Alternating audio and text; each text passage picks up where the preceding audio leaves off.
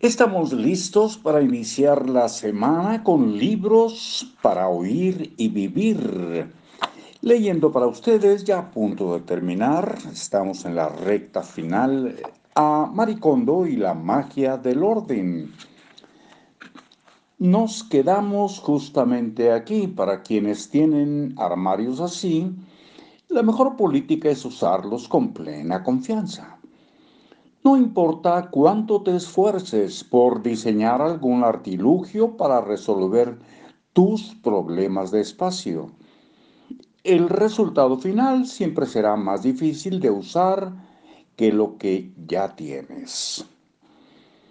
Ahora te explicaré el método básico para usar efectivamente un armario. Primero, como regla general, los artículos fuera de temporada deben guardarse en los lugares de más difícil acceso. Esto incluye adornos de Navidad, equipos de esquí o excursionismo y otros artículos para estos deportes. También es el mejor sitio para los recuerdos grandes que no caben en una estantería, como los álbumes de fotos.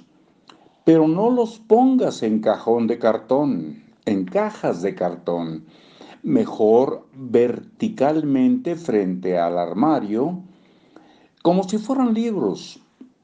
De otro modo, es improbable que vuelvas a verlos. La ropa de diario debe guardarse en ese armario. Si la metes en contenedores de plástico transparente, te recomiendo usar cajones, no cajas. Tan pronto como guardas la ropa en una caja, se hace muy difícil sacarla. Y en la mayoría de los casos no te tomarás la molestia de sacarla aunque vuelva a estar en temporada. No olvides doblar y guardar verticalmente la ropa en los cajones. La ropa de cama se guarda mejor en la repisa superior del armario donde está menos expuesta a humedad y polvo.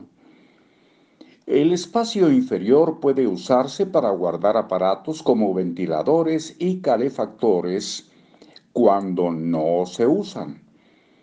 La mejor manera de usar un armario estilo japonés es pensar en él como si fuera una pequeña habitación y guardar las cosas dentro de cajones u otras unidades de almacenaje. Tuve una cliente que guardaba toda su ropa en el armario, pero sin ordenarla. Cuando abrimos la puerta, aquella parecía un basurero y las prendas estaban hechas una pena. Es mucho más eficiente guardar todos los contenedores de almacenaje dentro del armario.